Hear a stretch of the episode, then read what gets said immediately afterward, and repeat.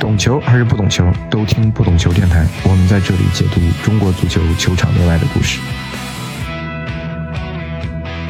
Hello，我是主播大萌，欢迎收听、订阅不懂球电台，也可以到爱发电支持本节目。嗯，我们已经很久没有认真聊聊中国足球了。嗯，联赛现在是第一阶段结束了，但我是觉得没有太多值得聊的吧。嗯，马上开打的东亚杯呢，是国字号今年可能是最重要的一个赛事，也是唯一的一个赛事，所以我们还是要聊聊东亚杯。接下来东亚杯期间呢，不懂球电台也将推出足球列国志系列，分别聊聊韩国和日本两国足球，希望大家后续关注收听。说了这么多，还没介绍这个这一期的嘉宾。今天我们邀请了资深媒体人肖楠来做客我们的节目。呃，楠哥和大家打个招呼吧。各位好啊，很高兴能够参加此次节目的录制啊。我们再说回正题，就是说，因为我们都知道东亚杯是最早应该叫东亚四强赛嘛，戴拿斯杯，九十年代开始创办了，然后刚开始办了几年，然后后来就停办了嘛，直到零二年重新组建了东亚足球联盟，然后然后中日韩三国就是轮流主办。这一届其实本来是在中国举办的，但因为疫情啊、防控啊各方面的原因，后来改在日本举办了。嗯，其实我想问问党哥，你对东亚杯整体的一个印象是什么呢？就是说，它看起来好像是不太重要一个赛事，但有的时候又是很重要一个赛事嘛。因为我们过去好像很多年也很难跟日韩的这些球队在正式比赛中交手嘛。嗯，实际上呢，在创办之初呢，这个实际上是亚足联内部啊，东亚大区这几个主要的会员协会之间的一个协议。或者说是达成了某种默契，推出了这样一个赛事。那么这项赛事呢，本意呢是推动东亚大区啊，特别是中日韩三国的球队，尤其是国家队层面相互之间的交流。那么包括二零零五年开始有女设女足的这个四强赛，其实这都是在发展或者渐变过程之中。那么有一点呢，是令中国足球比较尴尬的是。本来我们可能在二十年前，或者说十几年前，我们的差距跟日韩可能没有到现在这么大的程度。那么所以说呢，对于日韩球队来说，跟我们交手呢，可能在人家看来还是有一定的锻炼意义或者借鉴意义。但是随着我们的水平的停滞不前，或者说是日韩球队在国际层面的步步高升，实际上我们的差距被进一步拉开了。那么大家也可以看到，如果不是有东亚杯或者东亚四强赛这个赛事的存在，那么我们已经很难和亚洲的一流球队去热身了，或者说是交流。那么因为大家可以看到，日韩啊，在近几年，尤其以这一届的世预赛周期为例，他们已经与这个大量的欧美球队，无论是邀请进来，或者说他们走出去啊，他们去海外拉练，其实他们的视角已经更趋于国际化。啊，已经跳出了亚洲，更不要说是东亚大区这个层面。所以说，我觉得东亚杯是对于不同球队它的意义已经不一样了。嗯，其实过去我们在东亚杯上的成绩，我整体感觉还好像是还不错啊。嗯，我们应该是拿了两届的冠军，韩国当然是最好拿了五届，啊日本其实是拿了一届，也可以看出他的这个重视程度嘛。我不知道你没有有没有东亚杯特别印象深刻的这个场场景呢？其实我印象特别深的时候，那个零五年，嗯、呃，刘伟峰这个推人倒地上，裁判乌龙把这个郜林罚下去了嘛？因为那场那场比赛是郜林第一场国家队正式比赛，然后就这么，那当时我在现场，我在现场，是吧？啊啊，那在韩国大邱啊，当时是朱广沪指导带队打的比赛，当时我也觉得那场比赛呢。虽然过程呢确实让人有点心惊肉跳，因为尤其是我们本身就是在韩国队他的主场去打比赛，那么我们先后被罚下了三个人，实际上最后是八打十一，这个在足坛都是比较罕见的。包括当时主裁判叫西村雄一，他这个错判给这个郜林的这个红牌，那么包括一系列，包括孙祥那那脚爆射啊破门，所以说我我真是觉得那场比赛是很经典的。所以说那个时候，我说提起那场比赛为什么印象之深，就那个时候的，呃，因为你也知道，当时有这个荷兰的世青赛啊，对，那一批黄金一代，郜林就是那一代的佼佼者啊，包括小冯冯潇霆在那场比赛是因伤没有参赛，当时我记得我在赛场外边的时候，和时任的中国足协副主席，也就是分管国家队的杨一民，当时我跟他聊天，他说了，他说你看我对这支国家队，尤其是年轻一代是很有信心，尤其是冯潇霆的这个转身，他这个速度，包括他的这个冷静，在亚洲都是出类拔萃的。那么事实上呢，在接下来的十余年里头，冯潇霆确确实实是中国队防线上的绝对中坚啊，又担任队长，所以说那一届当时啊，实际上是很有代表性的一届赛事。确确实实也集进了部分这个优质的人才，因为那一届我们也最后也夺冠了嘛，对吧？对对对对对。然后还记得我今天印象中是零八年那个谁，那个李玮峰跟日本的那个很著名的那个锁红嘛。啊，他的队长十三号。对对，你可以看出，其实我们在对东亚杯，因为这这两个其实都是冲突性质的嘛，就是我们对于东亚杯的当时的那个阶段，是吧？我们是要跟日韩，哎，好不容易逮着你们有个机会，哎呀，然后那个那个情绪都是很很高涨的，是吧？对对对对对，那个时候，因为我们实际上那个时候，你可以就是回忆那个时候我们的球队在各条线上还有确实能够撑起局面的这些就是可信赖的或者说是比较优质的球员，你包括李伟峰本人在内，你包括那时候齐云龙还也参加了当届的，就是你说锁喉的那场比赛，当时这些球员也都是世界杯的参赛球员。所以说，我觉得那段时间中国足球虽然说不管联赛怎么，但是那时候的人才，我觉得呃还是比有可圈可点之处的。包括后来郑智啊，哎，就所以说，我觉得真的那那些年，我们还能品味到些许的这种惊喜，或者说是有欣慰之处吧。但现如今，确确实实大家也都知道什么什么状况。我觉得就是那两届，我觉得是可以连在一起说的嘛，就是说从。我们零四年这个亚亚洲杯结束以后，对吧？就是它有一个延续的那么一个过程。其实这这批球员的水平还是在亚洲范围内，应该叫准一流嘛。这个球队其实大概是这么一个状态，对吧？到后面其实就是我们反而后面夺冠那一届一零年嘛，就是高洪波带队那一届。当然也非常大的惊喜啊，就是，但是其实我们是哀兵出战嘛，你也没没之前你不会想着就带来一一堆这个年轻人，我们最后可以踢出那么好的成绩。因为那场比赛，我觉得可能中国我们可能再也很难说去打出那样一场比赛了。就算你面对的是一个韩国的二队的一个水平，对吧？你现在你能打韩国二队三比零吗？对不对？那个时候，邓卓翔那个球，我觉得可能那个画面还会流传至少十年到二十年吧，我感觉是啊。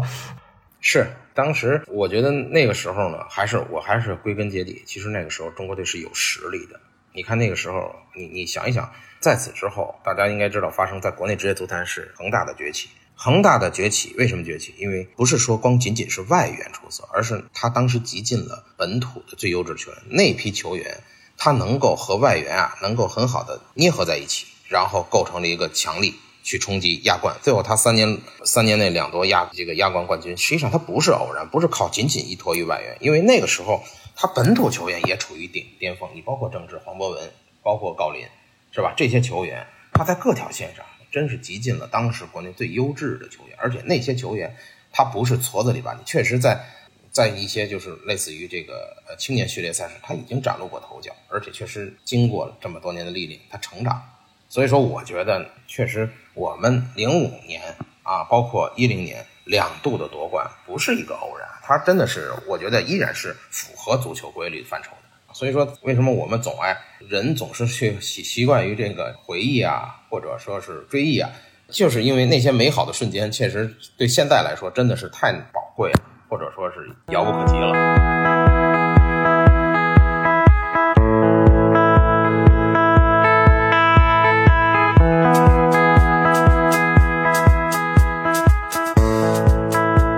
因为我们说东亚杯啊，过去好像这个一般其实都在夏天举办嘛，对吧？日本好像日韩很难，他说我召回我在欧洲的这个效力的球员嘛，因为东亚杯应该不是一个国标准的国际。嗯，就国际足联认可的国际比赛日，对吧？他很难说征召人回来。呃，对，他是国际 A D 比赛，那么他不是他的积分系数要远低于这个像世预赛、亚洲杯正式的这些国际大赛。所以，其实我们面对的对手日韩，其实都没有说是完全他们最一线的这个球队嘛，对吧？没有了吕吕刘洋的球员，嗯，但这届其实也是一样，你日韩他也是都在备战世界杯，然后欧洲球员都在赛季这个备战期，他也不会招入，都是以国内的这个联赛的球员为主。甚至我看这次日本好像都不像是一个二队，都感觉像三队的那么个感觉啊。他有七名从也是从未参加过国际 A 级比赛的球员，所谓新丁。对对对，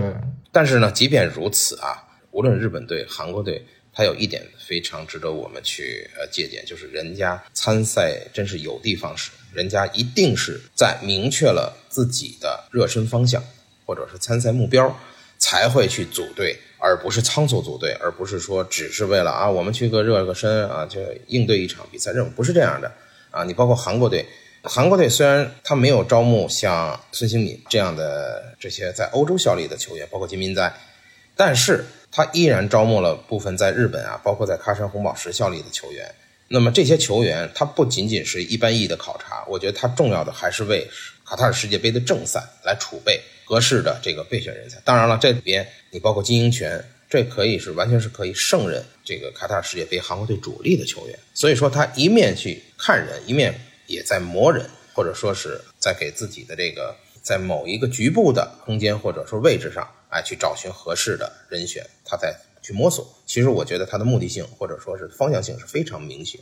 我觉得这一点上，哎，确实值得中国队去借鉴。那么日本队呢，虽然有七名新人，但是别忘了日本队本身原计划是打算派一支纯粹的 U21 球队去参加这次比赛，只不过因为比赛由咱们国家异地到日本举办了，人家有一个交通或者说是呃赛程组织安排的便利性，那么不如借此之机也。去考察部分在国内联赛啊比较优质的呃有潜质的球员，没准会在这个卡塔尔世界杯会之前啊，森保一会找到一些意外的发现。我觉得这些都是很好的一些想法。人家的随机应变不是说去仓促的去做这个决定。其实你刚才说到这点，我也是觉得这些东亚杯，因为是我们今年国字号其实唯一的比赛嘛。那你原本我们定的是中超赛程的时候，就是让 U 二三去打，然后不做这个赛程的这个调整，对吧？你就是有球有球员去了，那你球队的就 U 二三政策就享受一个优惠的待遇，对吧？你就不需要这个强制上 U 二三了。呃，而且当时是为了亚运亚运会练兵嘛。其实看起来，如果是你为了一个亚运会的目标，那以我们国家的，因为亚运会是在东我们东道主嘛，好像是我觉得合理性上起码是有一部分，对吧？但你现在亚运会推迟了嘛？那我又会觉得你这个练兵的价值会大打折扣啊！就是你现在踢完了，你不知道明年亚运会什么时候举办，你这个练兵的意义，我是觉得我我会觉得整体我们的这个策略会因为呃，我觉得我们一开始策略是明确的，但我觉得因为各种各样因素的影响，策略反而有点模糊掉了啊。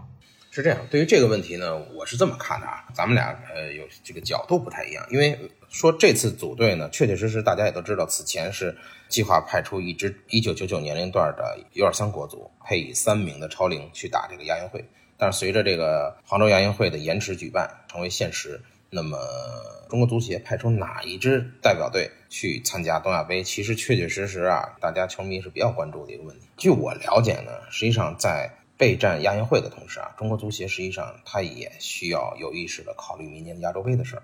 那么大家也都知道，呃，在十二强赛的后半程呢，发生了换帅的事儿。那么李霄鹏指导呢，呃，这个火线上任，但是李霄鹏指导的这个任命呢，他其实是以啊体育管理部门为主导的领导工作小组来落实的，而并不是中国足协来选派。所以说呢，他的去留实际上是需要由中说白了，呃，谁请来啊，还需要有这个邀请方或者说是管理方按照程序去完成。所以说，中国足协是很尴尬的。不是他找来的人，那么他这个落实，比如说是留是去，实际上中国足协也很难去做这个决定。那么在这个情况下，中国足协作为行业管理部门，又不可能不去未雨绸缪，去为接下来国家队的建设去打基础，或者说是做准备。那在这种情况下，接下来这半年多的时间里，国足没有训练和比赛这个背景下，实际上东亚杯已经成为国家队国家队名义出征球队的唯一的一次这个。出访练兵机会也是国际热身机会，那么在这种情况下，这个机会留给谁？其实我是我是想留给未来的国家队，我不管它叫什么，我不管它的成分如何，应该留给未来的国家队。这个国家队是什么样的成色？其实我觉得这个是需要。管理方也好，或者说是教练团队去综合考量。但是这应该是一支国家队的雏形，否则的话，这个机会这样被错过，真的是就是罪过，我觉得是罪过。所以说呢，我后来也跟足协包括呃球队管理这块儿沟通过，实际上他们这次呢也确确实实就是为这个亚洲杯有所考虑。啊，咱不说抛开主教练的问题，但这批人，你想想，就是当这个十二强赛这些老将已经冲击世界杯无望之后，他们其实行将淡出，这是一个大势所趋。呃，李霄鹏在带队的这个仅有的几场比赛过程之中，他也曾经不止一次提到过，有些老将啊啊，接下来的这个十二强赛的这个比赛，有可能是有些老将在国家队最后的演出。那么其实我觉得这个不是危言耸听啊，确确实实，你看于大宝他通过社交平台已经流露出这种退出国家队的意思。那么其实要退出的远不止于大宝。那你说小好这半年没有比赛，你觉得他还能进国家队吗？是不是说他能力问题？你觉得他以他这个岁数啊，以他的这种他现在这种状态，我觉得是不太可能。那么郑智这些像黄博文这些咱就不用说了啊，包括郜林，包括小冯。这一批人啊，这黄金一代已经彻底，我认为是已经彻底淡出了国家队。那么在黄金一代淡出之后，其他的这些有代表性的老将，我觉得恐怕也力不从心。三十多岁，我觉得就是从这个角度来说，九零前的球员，除了张琳芃、王大雷这些极个别的球员，我觉得绝大多数的九零前的球员应该都是会淡出国家队啊。而且其实生于一九九零年到现在已经三十二岁了，那你觉得？就像吴磊九一年的，他已经是老将，三十多岁老将了。你说对他们来说，可能还有一个周期的奔头。所以说，我觉得这个血更新换代，再不更新换代就晚了。这些年轻人再不去打比赛，就不知道怎么比赛了。因为二十四个东征的球员里边，只有四个人有国际 A 级比赛经验。这个在日韩啊，别说日韩了，在一些包括近年来这个崛起的一些东南亚的足球国家里，都是不可想象的。所以说，到了二十三岁年纪还没有打过国家队的正式比赛，我觉得他们作为国家队的后备力量，真的，咱们能不能对他们保持乐观、谨慎乐观都没有？我觉得真的是，我是不容乐观的。我觉得，所以说你再不让他们打比赛，真的就为时太晚了。所以从这个角度来说，你让这些年轻人去冲一冲东亚杯也未尝不可啊，甚至说也是客观的大势所趋，因为确确实实。你如果连国际比赛的这个经验都没有，你都不知道去怎么适应它的节奏和气氛和环境，那么你又怎么能去适应更高强度的亚洲杯呢？那都是硬碰硬啊。所以说这次参赛让更多的年轻人去没有毛病，只不过呢，就是说你这些你能不能够啊，就中国足协也好，教练组也好，你能不能够承受有可能带来的一些糟糕的这个结果或者成绩？我觉得能不能够承受住？因为过去中国。足球真的是负重累累啊，确确实实被这种来自方方面面的舆论压力啊，或者氛围啊，搞得已经都抬不起头了。所以说，这个确确实实也是一个矛盾之处。他们之所以招募一些啊所谓的超龄球员，其实也恰恰是为了尽可能的打好，或者说让场面上尽量的别那么难看。因为你想想，咱们试想一下，我们第一场去打韩国队啊，二十号我们就打韩国，韩国队是什么水平？就是即使他们没有招募金敏哉，或者说是。啊，孙兴慜这样的欧洲球员，他现在这批球员真的好强好强啊，都是 K 联赛的，都是很多都是精英球员。所以说，昨天刚刚啊，我们也看到这个韩国明星队 K 联赛明星队和热刺的比赛，双方你来我，就是说，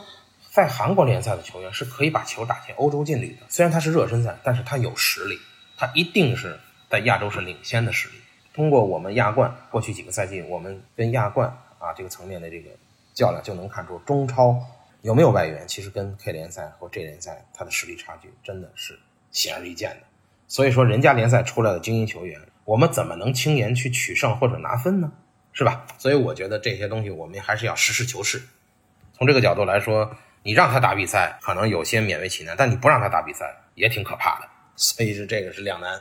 其实我个人是这么看啊，嗯，当然我们受制于很多这个就是客观的这个现实的条件嘛。如果按最理想这个方式啊，就是抛除掉我们这个国家队主帅，还有这个 U 二三组队这个问题，我是不是觉得，比如以一二 U 二三为一个主要的架子，然后去让更多的，比如说九五九七啊这种球员加进来，加进来，可能是不是会就更理想一些嘛？我也会觉得效果更好一些嘛。但可能比如说这样的话，你的呃，你也没有什么集训吧，然后教练可能也不了解很多的球员，嗯、也会导致一些问题啊。但我会觉得那是一个看起来好像会更合理的模式。如果你让九五的，比如说高准翼啊、严鼎浩啊，九七的一一些队员，我觉得，你比如林良铭不也踢得很好吗？在联赛里，就是加入一些这些球员，他们我觉得可能未来也会是国家队的一个主要的一个人选嘛，对吧？你不可能说我直接未来去就过渡到 U 二三嘛，因为我这个想法可能也会就是感觉出来我们现在这个尴尬嘛，就是国家队建设的这个这个停滞吧。你现在没办法，这只是一个最理想的，看起来最理想的一个方式。因为像你刚才提到的这个呃九五年龄段，因为他们当年在呃一八年在常州举行的这个 U 二三亚洲杯上，实际上表现在小组赛还可以，但是大部分比赛给人感觉还是提不起来那种感觉。其实这里边有确实有像呃韦韦世豪啊，呃严鼎浩，包括张怡宁当时也作为九五的这个适龄的，因为他是跳级生，他参加了当时的比赛。在这里边，我就想提到一个，就教练员呢有一个就是有一个共性吧，他们就是一定要用呃这个用信任的球员，或者说是用人不疑啊，疑人不用。为什么这么说呢？因为扬科维奇从俄罗斯世界杯后加入我们的这个一九九九年龄段的教练组开始至今，实际上他的这个工作一直也是围绕这个年龄段的这个精英球员来展开的。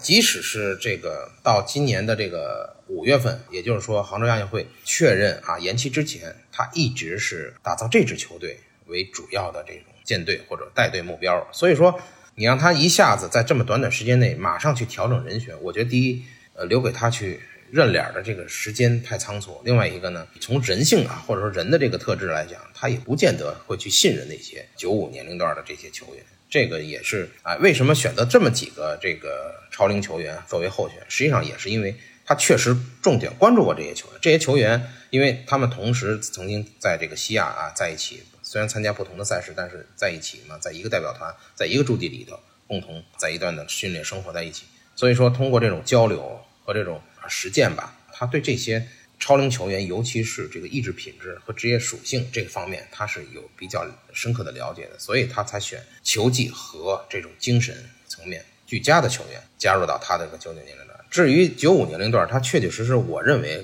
他还是缺乏一种了解，因为不不够了解，所以也不够信任。那么再加上此前这支球队啊，他的球队一直以啊亚运会为备战目标。所以说，他也就从短时间内，他来不及再去去去斟酌啊，到底我用哪些优？因为他的体系在过去两年多的时间的已经达到初见规模。那么这几个超龄球员只不过在三条线上给他一些有益的补充，只是这个补充，它不是一个怎么说呢？他不可能这个按照相当大的比例再去调整自己各线的阵容，我觉得不太现实。所以说我从这个角度我理解，但是呢，你说的有很有道理，因为九五的不是说都是。怎么说呢？白丁啊，或者说是一无是处的球员，他确确实实是有一些有潜质。你包括韦世豪啊，包括严鼎浩，刚才你提到这些球员啊，包括杨立瑜、像李帅这些曾经的这个啊 U 二三国啊上上届的 U 二三国足的成员，我觉得他们还是有一定的实力的。哎，在联赛中也证明了自己。因为我刚突然想起来，我还是说想就是我们的国家队的整体建设嘛。我记得以前其实里皮时期他做了一个国家二队嘛，对吧？马达罗尼带队的那个，就就那个他的人员的构成，其实特别适合去像放在现在这个情境下去踢这个亚洲杯，这就是我们整个国家队建设的一个一个问题了嘛，对吧？他是好像感觉是有割裂的嘛。现在，嗯，我们现在主教练，你说你刚也说了也没有定，然后你李霄鹏可能也不大愿意干了吧，也之前没有签合同嘛。大家其实也都知道，李霄鹏其实不是足协定的。你刚才说了，是我们体育管理部门。体育管理部门呢，可能是不是苟仲文局长？你看一六年上任，他应该是今年应该刚好六十五岁。嗯，如果按照我们国家的这个这个正部级的，可能就是六十五岁要退休了。可能啊，体育总局要有可能会这个要面临着一个换人的一个局面。嗯，当然这个我们不过多的去展开讲啊，我们只是说。在这种管理机制情况下，导致我们国家队这个整个的相当于建设是停滞的。那也就是这一年我们，嗯，完全没有说国家队的一个存在感了啊。我我是对这一点我觉得有点有点困惑，是说我们现在的国家队就是那我们好，因为种种的这种管理层的问题，那我们搁置，那就只能等到这个所有的上层的这个建筑搭建好了以后，我们整个国家队这个才会去去去重新开始吗？或者说重新定一个未来四年、五年的一个目标，或者或者是路线？你未来国家队到底是谁来管呢？就是是总局来管呢，还是说足协去管？我觉得这个是不是也牵涉到各方各个各个方面的问题？让足协，你现在足协应该怎么办？好像足协也很难说我去来决定一些什么样的事情。我我也不能说我现在任命一个国家队主教练，是吧？我如果我定下来一个目标，我现在任命一个国家队主教练，你你到后面可能又又被推翻了。那对于中国足球来说，也是又是一种折腾了嘛？咱们。抛开这个谁管谁不管的问题啊，其实我觉得，对于一支国家队，尤其是这个职业联赛开展的还是这么多年的，在这个背景下组建的国家队，我觉得半年以上没有集训和比赛肯定是不正常的。我觉得咱们不用去高谈阔论什么目标啊，什么方向。其实我觉得最重要的是，我们的球队能够在正常的这种环境下或者条件下去启动自己的备战，然后循序渐进的往前推。不要走回头路，不要走弯路。咱们不求说多么高远的目标，咱最起码咱们脚踏实地、扎扎实实的走好每一步。不要说今天呃往左向左走，明天向右走。今天跟日本学习，明天跟西班牙足球学习。我觉得这个我们始终处在摸索或者迷乱的这种啊状态下去发展，这个球队肯定不会健康成长。所以说，我觉得不管是有什么样的目标，我们首先要让这个球队能够在这种正常状态下启动下一周期的备战。你觉得明年我们去打亚洲杯？现在我们的因为这个亚洲杯也也确定异地了，我们已经没有主场优势了。那么我们好像感觉上啊，从现在起到明年的，哎，恰恰差不多有一年是六到七月份。那么这一年的时间看起来好像还够长，但实际上留给你备战的周期的时间是非常短暂的。如果你现在还没有确定主教练是谁，你还不不知道你的用人的一个大致的一个方向。你们还没有一个备战的计划，具体计划，那我觉得这样的球队去打亚洲杯，他能成功吗？他百分之百的是失败啊！所以说，我真的就是说，就以目前的这个状态，我对于明年的这个出征前景非常的不看好。哎呀，没有这个近忧啊，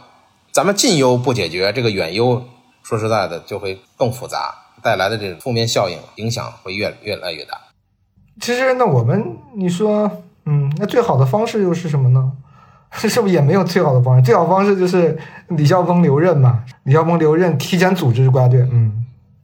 其实我们任何一种方式，我们用好坏去平息方式，其实这些都是我都觉得都可以不去谈。最重要的是，我们能不能够先动起来？不管是谁，你现在没有主教练，那你没有主教练，你的风格、战术风格怎么打法？你的用人的这个取向是什么样？对吧？你是要打造一支什么球队？所以说，这都完完全全是摸黑状态。这对一支国家队来说，真的是是可悲也很可怕的。对对，你不知道这个车头是谁，没有车头，然后也不知道往哪开，是吧？这个就是有可能这车就变成废铜烂铁了。哎，好的车是不怕开的，就怕停着不动，给搁坏了。因为我们现在这个情况真是特别棘手啊！我我会觉得，你说一句其实不重要的话，就是说。正常情况下，我觉得张琳芃的国家队比赛次数早应该应该超百场了嘛。但你这两年你国家队基本上没什么比赛，你会导致他们的 A 级比赛积累。那张琳芃可能到百场了，那其他一些年轻球员可能也应该有十场了嘛。我们应该有大量的热身赛了。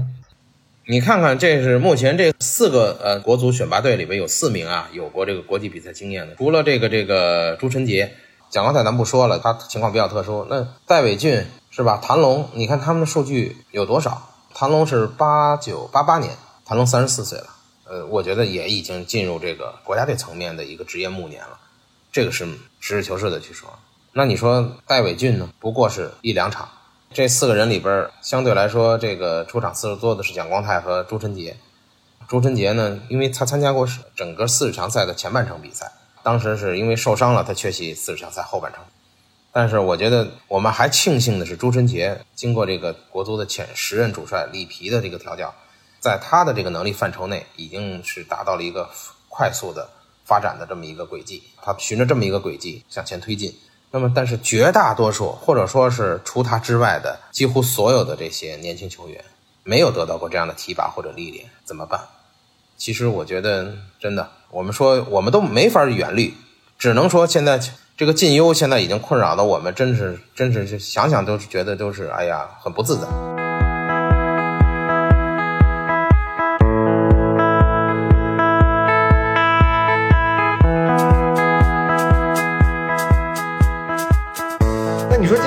次东亚杯我们就是已经这个情况了，我们应该去去去看点是什么？我们应该看点什么呢？因为其实杨科维奇当然之前带队，我觉得打打迪拜杯嘛，确实给大家印象还是很好的嘛。虽然说有一些比赛输了，嗯，球队那种精神气儿啊、作风啊，是吧？大家其实都能看得见。但你这个阵容去打日本、韩国这种相当于成年队了嘛？别管他是几队，他就起码是成年队。嗯，我觉得是不是这个 会会很惨呢？但我又一想啊，就是说我们现在是哀兵之势啊，会不会有惊喜？我记得一三年那个傅博带国家队的时候，临时主帅嘛，好像也是哀兵出战，那打的也超预期啊，对吧？大家没想到会打那么好，而且我们在东亚杯里面，当然从来没有派出过就这种基本上纯纯一二三的阵容，好像都是还可以。我们总感觉会差一点，但是一到东亚杯踢的好像都还行，不至于。都那么难看啊！我只是觉得会有点担心啊，会会踢太难看了。我觉得也未必就难看，但是我觉得成绩可能不见得好，但是我觉得场面可能也会比较被动，但是不会说说难看到说说让让让人给揍的，最后就是头都抬不起来。我倒也不会这么认为，因为我一方面呢，大家看过此前的这个迪拜杯邀请赛，我觉得 U 二三年龄段这帮年轻球员啊，我觉得那股劲儿还是挺好的，而且呢。杨科维奇一直啊，嗯，就强调这些对这些年轻球员，就说你们啊，重要的是你们要把这个态度打出来，你们上去去拼刺刀去了，不是什么学习，比赛就是比赛，哎，学习是是是在日积月累过程之中，但比赛上你就是去跟人去去拼，这个思路我觉得结合当下我们的这个实力技不如人啊，实际上我觉得是是对的。那么反过来说呢，对比来说，就是日韩这两支球队呢，他们的目标啊方向性也很强。还是练兵，我感觉他们也会适适当的啊，去加强对自己的保护，因为毕竟世界杯快来了。如果哪个球员让森保一或者让保罗本托眼前一亮，那么备不住最后就跻身到卡塔尔世界杯的这个末班车。所以说，每个人在尽力发挥自己的同时，也会保护自己。所以说，这个比赛呢，它的这种练兵的这个意义呢，还是比较突出的，对各队来说。结合各种因素吧，我觉得不见得就是怎么样，因为有时一拼。没准就拼出点儿冷门，或者拼出点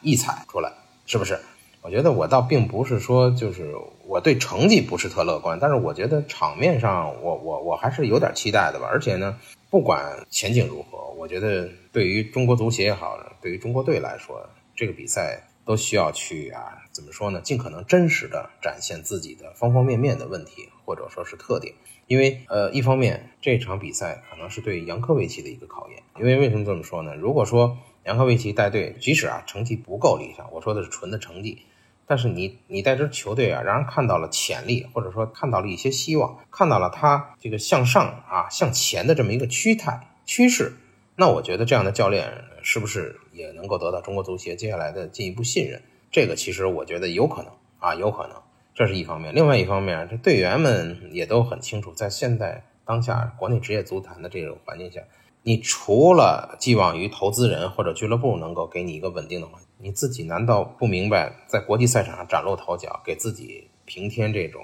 啊竞争砝码或者说是身价砝码这样的一个等比的关系？其实我觉得这个关系，队员应该能够，即使他自己意识不到，他的家长、他的教练、他的经纪人也应该的。都会提醒到的。你这次来，你是国际舞台，你本来机会就很少。如果你在国际舞台上令人眼前一亮，这个对你接下来自信心的提升，对整个比赛综合能力的提升，包括你身价的提升，都是百益而无一害的。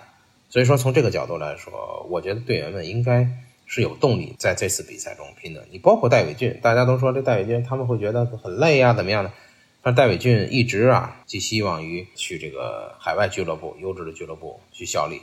你包括呃因伤错过本本次这个东亚杯的张玉宁，如果他要能够在东亚杯这个层面上一下子也展现出不一样的风采，那么这对于他们留洋的前景实际上是有益的呀。所以说这笔账我觉得无论是教练员还是运动员还是管理人，都应该算清楚。我们这次要如怎么能够把这个东亚杯打出相对较高的性价比来？我觉得这一点特别重要，因为你的机会太少了，几乎就没有什么机会出访。那我问你，就是这个名名单上，这我们一些有些球员也回归了嘛？说这个刘刘尔凡也回归了嘛？然后，呃，陶强龙啊、刘朱润啊这种联赛里表现不错的也跳级进来了。就是看名单还有一些新意啊，我不知道你对这个有什么嗯人员上的一些期待吗？比如说之前我们迪拜杯打出来一个方浩，大家都确确实觉得很好，对吧？只是说在鲁能没什么机会。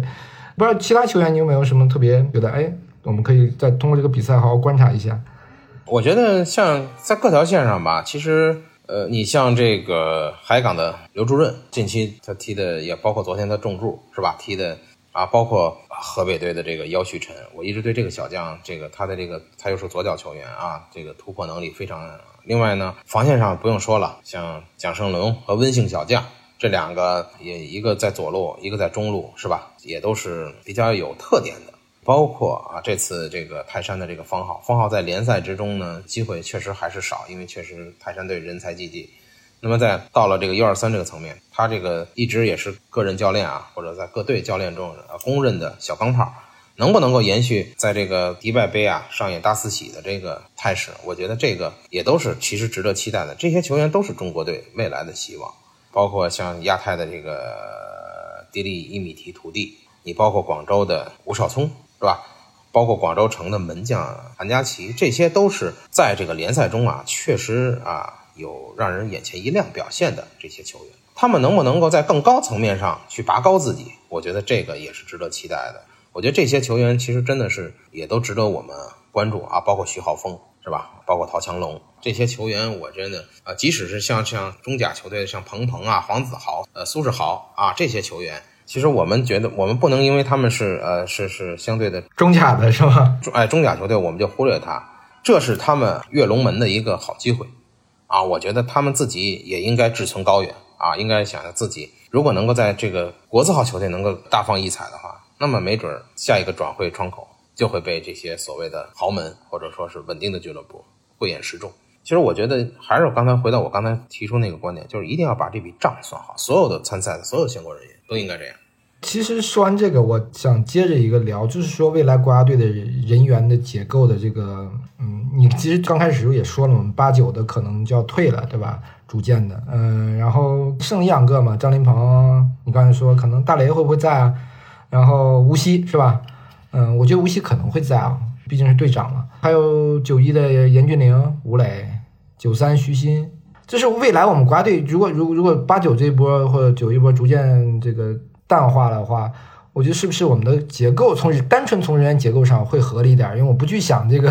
这个叫什么？呃，一个球队肯定不会想完全，教练不会想我在考虑自己的人员结构嘛，他肯定说我谁强用谁，对吧？但如果从未来的角度来说，是不是未来会是一个？假如我们重启的国家队，感觉上我们人员好像每个年龄段都有一些人，那就会比较平均一点，对吧？九三有，九五有，九七也有，以及这次的九九。就是感觉上人员上一点点一点点，我们的新陈代谢啊，这种人人员交替啊，会比过去好，因为过去长期都是八九这一波在踢嘛。呃，我觉得中国队呢，可能接下来呃，在一定程度上还要啃老，但是呢，可能不会像上一届或者上呃，就是说俄罗斯世预赛和卡塔尔世预赛啃老那么严重，因为确确实实，我就举一个例子，其实郑智到了四十岁的年纪，还被里皮拽到国家队参加卡塔尔。世预赛四十强赛啊，尤其前半场，他虽然没有参赛，但是这从一个侧面反映出中国队其实缺的缺核，缺核心。政治之后，你看，包括小好，包括呃吴曦两任这个队长，但是咱们客观的说啊，其实他们有各自的这个能力优势和特点，但是他们，我在我个个人看来，他们没有达到像郑智或者当年李玮峰，甚至当年再往前像范志毅啊这些，他们没有这个范儿。我说这个范儿呢，它是中国层面。不仅仅是技术层面，他还有精神层面，他是不是带头大哥？还有性格，他们哎，对对对对对，就是说，你像李伟峰，我们不提倡李伟峰掐铃木启泰脖子那一下，但是有这么一带头大哥，你在气势上，你确确实实是是不输对手的，对吧？有些时候这精气神儿在比赛中确实是举足轻重的。这些年我一直我总在跟不同的咱们业圈里的人去政治淡出之后有没有一个这样一个角色，在技术上能够折服于人，然后在精神层面能够起到一个引领者、一个摇旗者这么一个角色。所以说没有这么一个人，没有这么一个人，所以这个是接下来下一步国家队建设一个需要面临一个很大的问题，就是你看似我们哪条线上哪个年龄段都有那么一些人，但是你刚才也是提到，就是谁能够成为真核？无锡这个岁数，我觉得可能在亚洲杯时间他还能再去踢一届，但是在此之后怎么办？下一个世界杯周期怎么办？是吧？张琳芃也面临一个问题，因为对于他们来说，可能进军世界杯的这个决赛圈已经。可能这个梦想已经渐行渐远了。那么作为职业球员，他们在俱乐部层面都取得过比较大的成果。你比如说，尤其张琳芃，中超八冠王和两次亚冠登顶，他是亲历者，他赶上了金元足球。我这这金元足球这个带引号啊，可能大家不太认同，但是确实他赶上了职业足球比较好的一段光景，荣誉也得到了，经济收益也比较丰厚。所以说，在此之后，我觉得他们还有没有这种心气儿？对吧？这个我们总是说，我们口上去说我们代表国家出战如何如何如何，但是有些时候人的这个思维意识，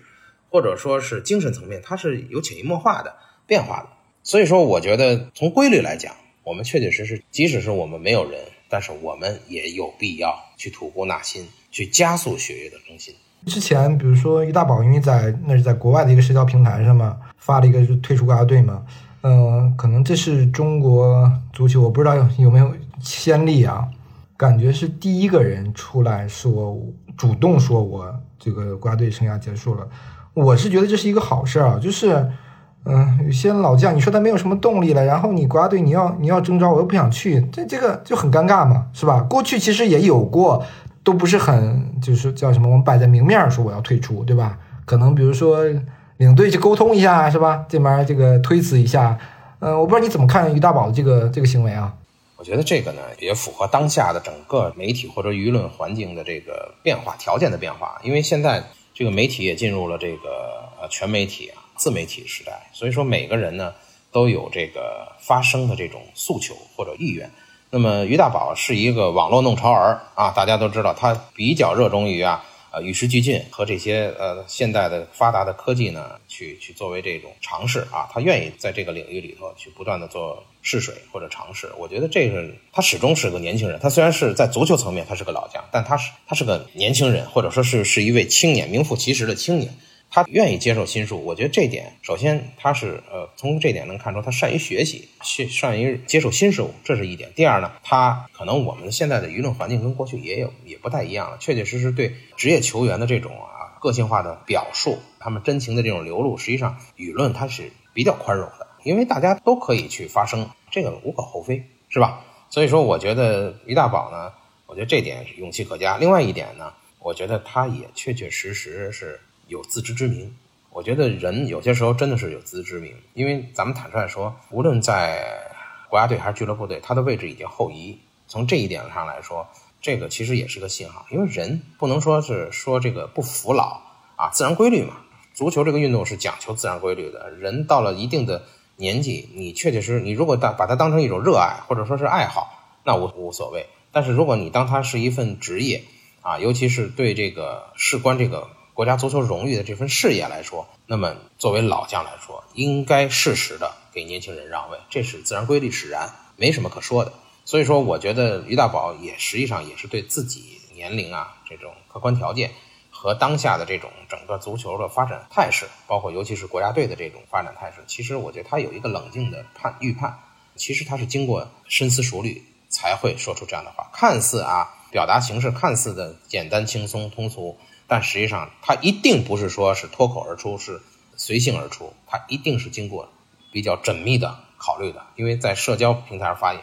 他依然是要对自己的言行要负责任的。所以说，我觉得呢，国家队又有这种言论的这种方方面面的管理规定，所以我觉得他说的话比较到位，也没有什么特别过火的话。我觉得他也是作为一个国足的一个重臣、忠臣，实际上功臣，包括在韩国队啊，包括亚预呃亚洲预选赛。几次重要比赛中绝对的功臣，他能说这样的话呢，也挺有代表性的啊。我觉得这可能也是会引领未来呢整个国家队的这个球员的一个社交啊、公关啊这方面的这种能力的一个展现，它会起到一个示范作用或者一个引导作用。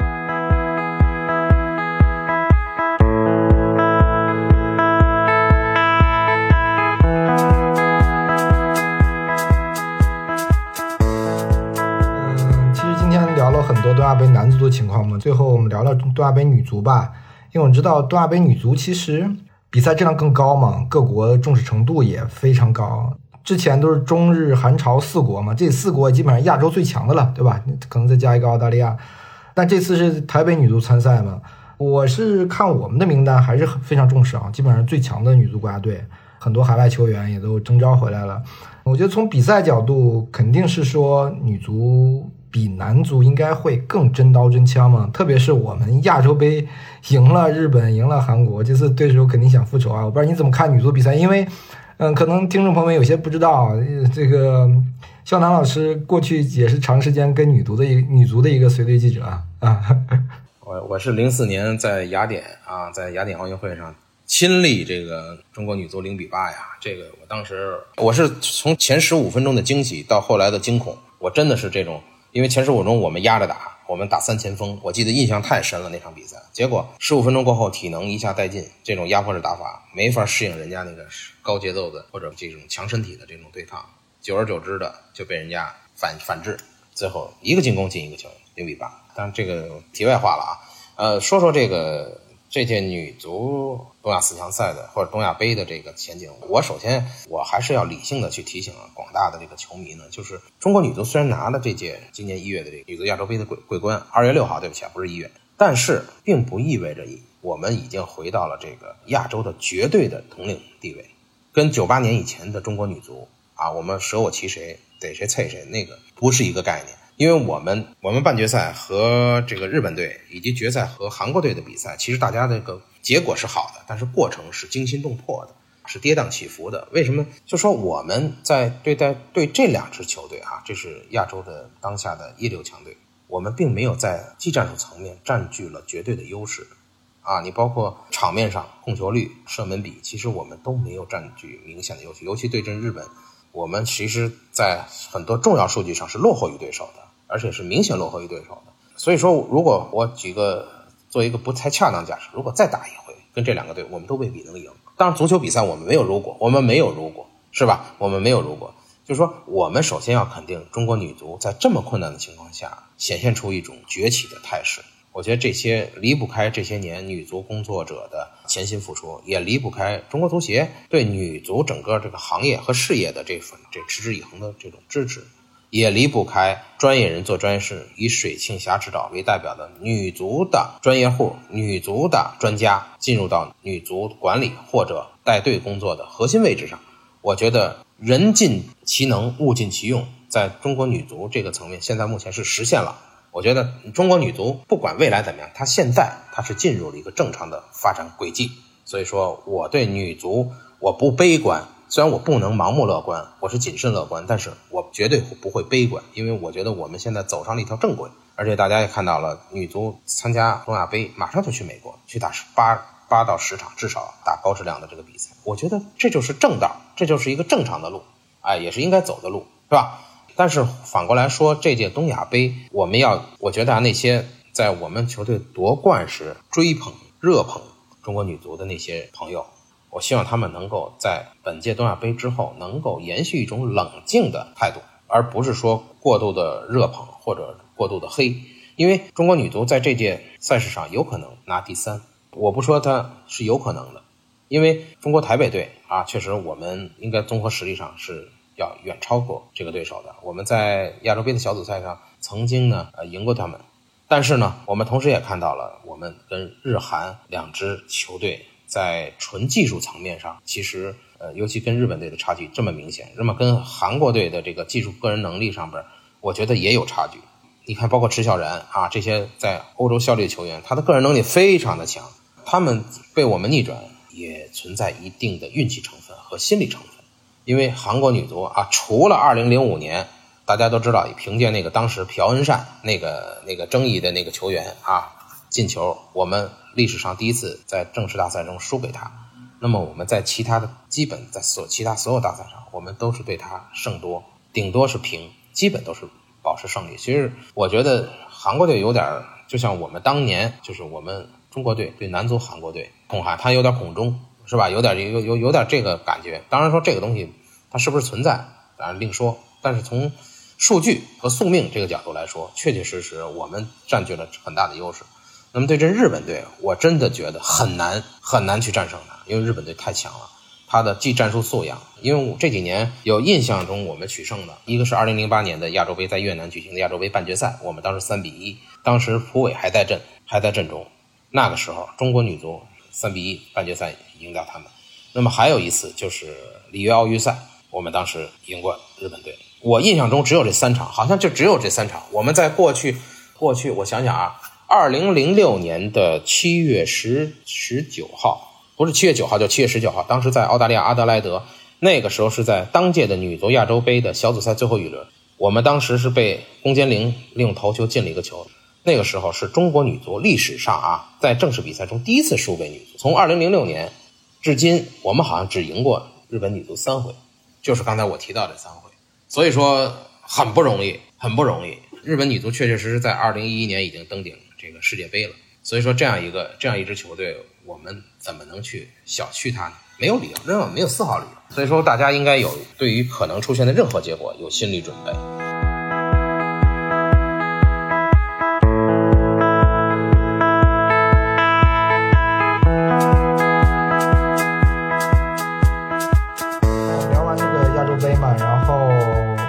其实还关心一个事儿，因为联赛主客场我倒没什么。特别疑问的地方嘛，就是尽力恢复主客场嘛，我觉得这个没有没有什么话好讲，对吧？我是想问一下这个欠薪的问题啊，因为足协之前也给了一个这个，之前一个大限是七月三十一号嘛，然后又给了一个叫叫什么提交一个欠薪的解解解决方案啊，还是什么的一个一个一个文件，我看起来还是很严肃认真的啊，但我想问问你，就是。七月三十一号这个大限以后，真的会很严格的。你真真觉得有可能会有一些俱乐部没完成这个百分之三十的这个这个欠薪的解决，然后会被扣分吗？我觉得有这种可能，因为在上周的这个联赛会议上呢，陈戌源主席专门把这个事儿单拎出来去说了，而且就说到明确要执行今年这个啊此前推出的这个职业联赛通知中涉及的。联赛的这个欠薪俱乐部欠薪解决方案及清偿的这个处理办法，他是一定要说是这么说，哎，但是呢，可能就是在具体处罚力度上，我觉得他是不是会有一些，比如说有一些前提条件，比如说你在什么样的情况下，比如说你如果延迟是因为什么原因，你能不能够拿出一个合理的理由？但如果没有合理理由，我觉得这个不会再去就这么任由的去。呃，就是大家就这么纵容下去，其实不会的，因为我觉得否则的话就难以服众了。我觉得是这样的，但是确实是我相信会有俱乐部是真的是还是拿不出钱来。我是担心拿不出来钱有点多啊，比如你如果八个队要要要这个没解决，你八个队都扣分吗？不敢想这个这个场面啊，他肯定可能会往后往后退一退嘛，对吧？可能罚个两三个队啊。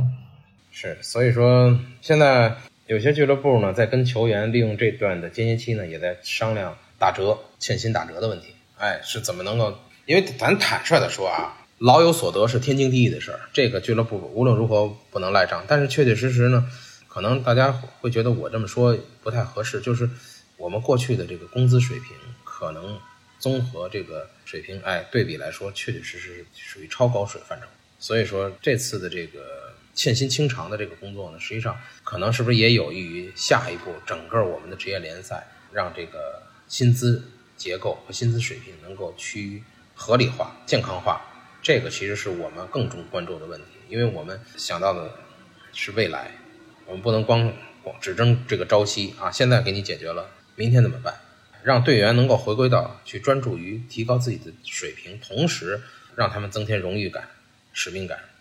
继而呢，能够争取到啊，有利于自己提升自身经济价值这么一个层面上，我觉得这个应该是相辅相成的，不能是畸形的。嗯，今天我们跟肖楠老师就聊到这里吧。嗯，我们还是希望东亚杯，虽然说我们的是一二三出战，希望他们能踢得好一点吧。输赢我觉得其实没那么重要嘛，又不是一个完全的正式的比赛，对吧？你打拿个第四又能怎样？也不你拿个冠军也能怎样？其实都不能怎样，就是能打出一些我们的精神气儿。我觉得女足也是，其实吧，嗯，你刚才也说了，你打日本你能期望再赢对手吗？就确实很难。我们看到就是国家队能展现一个好的精神的状态，因为我们只说说白了，我们只有这个时间才能看到国家队的比赛了，对吧？这一年是，无论是球队还是我们球迷都珍惜吧，不然你这个这一年看不到了，我们后面只能看联赛了嘛，是吧？那这一期我们就聊到这里，感谢肖楠老师，好，谢谢。呃，也希望听众后续关注我们推出的足球列国志系列。